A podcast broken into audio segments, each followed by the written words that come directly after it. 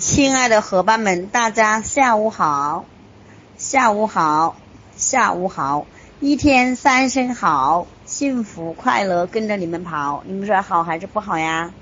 哦，我来和大家分享的是发展心理学，智力不止一种。谢谢大家。智力不止一种，对智力测验是最主要的批判是。他们考察的几乎全部是学校中强调的能力，并没有测量智力行为的其他重要方面，例如尝试、社会技能、创造性的洞察力和自我的认知等。这类能力在一些中等成绩的学生身上十分突出，在以后的生活中，这些能力与学业能力变得同样或更重要，而且。这些能力甚至被认为是智力不同的形式。持这种观点主要人物有斯希滕伯格和加德纳。斯滕伯格的智力三元理论，斯滕伯格的智力三元理论强调智力的三个方面：成分、经验和情境。成分元素指智力中的分析能力，它决定了人们的。加工信息的有效性，它告诉人们如何解决问题、如何监视情境以及如何评估结果。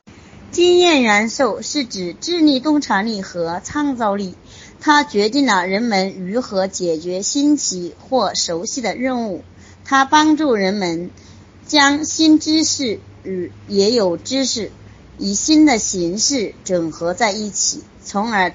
独立创新的进行思考，情境元素是指智力中的实践能力，它决定了人们如何应对环境，它要求人们能够根据情境决定如何行动、适应、改变或是问回避。根据斯滕伯格的观点，每个人都或多或少具备这三种能力。一个人可能擅长某一方面、某两方面或所有方面。传统的智力测验测量的主要是成分智力，这是西方社会的大部分学校所要求的能力，因此它能很好的预测学校的成绩。这一点不足为奇。斯伯滕伯格认为，可能由于这些。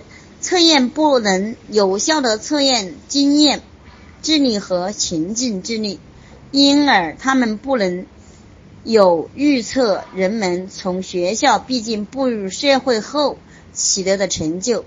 在对尤在对尤森格地区、肯尼亚和阿拉斯加西南部说尤其可别克语言的艾斯。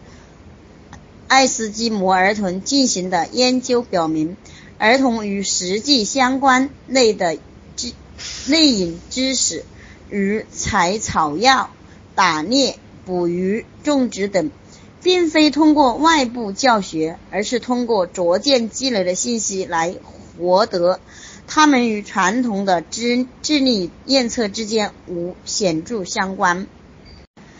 斯滕伯格的三元能力测验。测试试图测试智力的三个方面：分析、创造和实践。该测验通过采用多项选择和作用题来测量人们的词汇数量、形等方面的能力。例如，其中实践一数量智力测验要求儿童解决日常数学问题。如购买球赛的门票或按照配方制作饼干，其中的一项，其中的创造词汇智力测验要求儿童解决演绎推理问题。这种问题是以事实错误为前提开创的。其中的分析一图形智力验测要求儿童智力别图形中的缺失部分。这一测试与其他关于批判型、创造型和实际型问题解决的测验之间具有相关的关系，并得到了初步验证。正与预测的一样，三种智力要素之间相关较弱。加德纳的多元智力理论善于分析和类推，比如的儿童别能演够演奏高度小提琴。善于分析和类推，比如的儿童别能够演奏高度小提琴曲，或能够组装衣柜，或设计团队项目，或能踢出弧线球的儿童更聪明吗？根据加德纳的多元智力推论，答案是否定的。加德纳在哈佛大学的知名神经心理学家和教育研究者。开创性的识别了第七种独特的智力类型。根据加德勒的观点，传统智力测验只包含三种智力：言语智力、逻辑、受理智力和空间智力。其他四种在智力分数中没有反映出来的智力是音乐智力、身体运动智力、内省智力和人际交往智力。近期，加德勒又增加了八种智力，即自然智力。在某一领域高智力的人，并不一定在其他领域也高智力。一个人可能在艺术、运动精度、社会关系、自我解理解方面有杰出的天赋，但智力却不高。因此，爱因斯坦诗人。布鲁克斯和大提琴家卡尔萨斯在不同的领域是同等聪明的。加德勒通过考察每种智力的产物，而非通过标准化验测来直接评估智力。考察空间能力时，实验者可能会在一岁儿童的面前藏起物体。实验者可能会在一岁儿童面前藏起物体，要求六岁儿童进行拼图游戏，让青春期的儿童玩魔方。这样做的目的不是比较个体，而是揭示优势和劣势，以帮助儿童认识自己的潜能。当然，相比笔试测验，这种评估需要更多的时间，也存在更多的观察偏见。智力验测的新方向，一些新的诊断和测量工具是在神经学和信息加工理论的基础上产生的。第二版考夫曼儿童成套评估测验适用于三到十八岁的儿童个体测验，可用于评估有不同需求和来自不同文化。和语言背景下的儿童的认知能力。该测验中的分测验尽可能采用非语言的方式作用指导指导语，并且包含有限的文化内容。常模样本所涉及的种族、性别、社会经济地位、地域和受教育水平较好的符合2001年美国人口普查数据。提供了基于两种不同理论模型的可选解释指标，一种只集中于心理加工能力，另一种包含记忆、视角加工、推理和也获得的知识。这些是针对言语技能有限的儿童非言语的指标。动态测验基于维格基斯的理论，强调潜在。的成就而非当前成就，与传统静态测验儿童的现在能力相比，这些测验通过直接测查学习过程而非学习成果的，来捕捉智力的动力本身。实验者通过提出引导性问题，提供范例式表述以及提供反馈。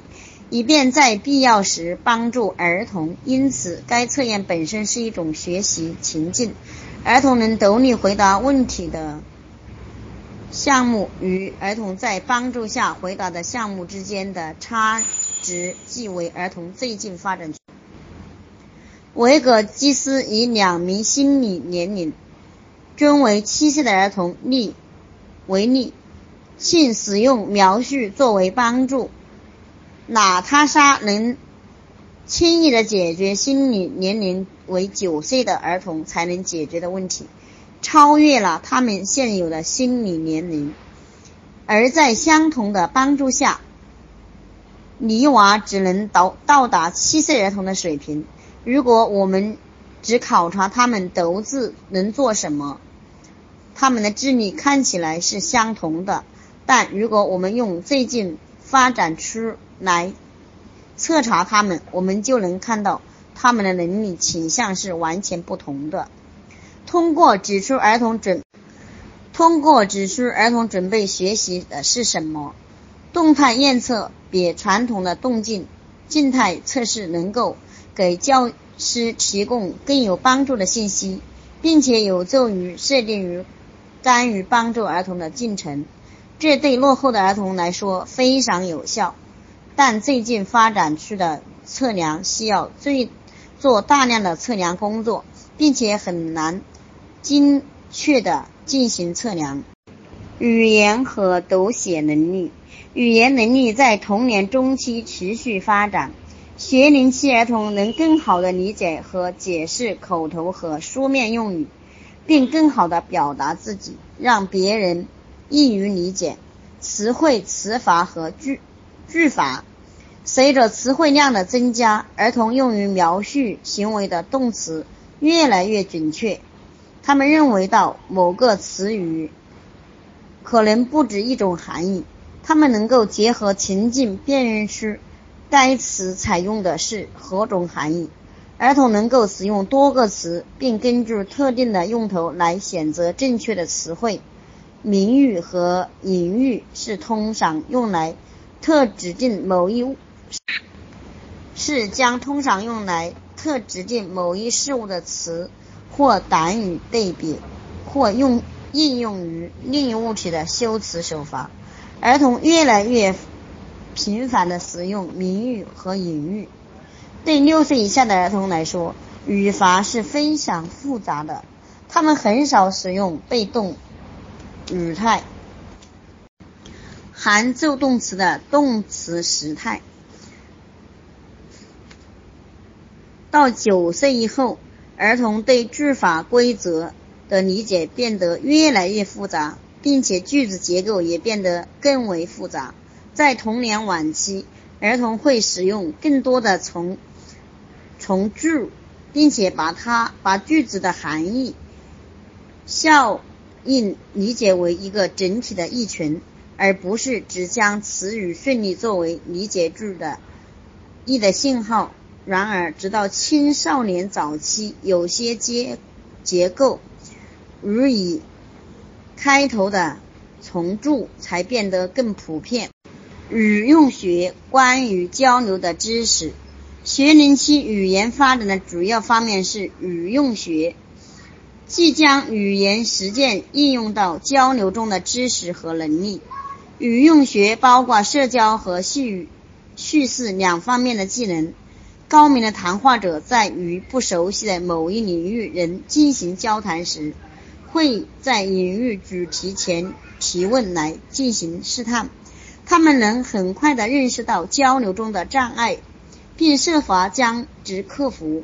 这类技能存在很大的个体差异，有些七岁的儿童比某些成人具有更好的谈话技能，而且这些技能也同时存在性别差异。在一项研究中，一百二十名来自伦敦中阶级的四年级儿童配对解决数学问题。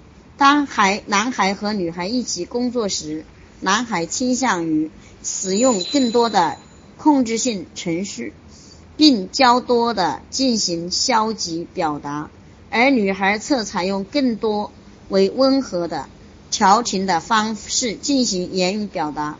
在与同性别伙伴一起工作时，儿童的交流过程会更具有合作性。在讲故事时，一年级儿童常常不会虚构故事，他们更可能把故事与个人经历相联系。许多六岁儿童能重复一本简历的书，一部简历的电影或一个电视剧的情节。他们开始描述动作和因果联系。到了二年级，儿童讲的故事更长、更复杂。书过的故事常常有惯例性的开头和结尾。儿童讲故事时使用词汇相对更加多样化，但故事中的角色没有什么成长或变化，且情景不能完整完全展。年长的儿童常常用对背景和角色的介绍信息来搭建舞台，且他们能够清楚地说说明故事中的时间和地点的变化。他们建造的情节比年幼儿童更复杂。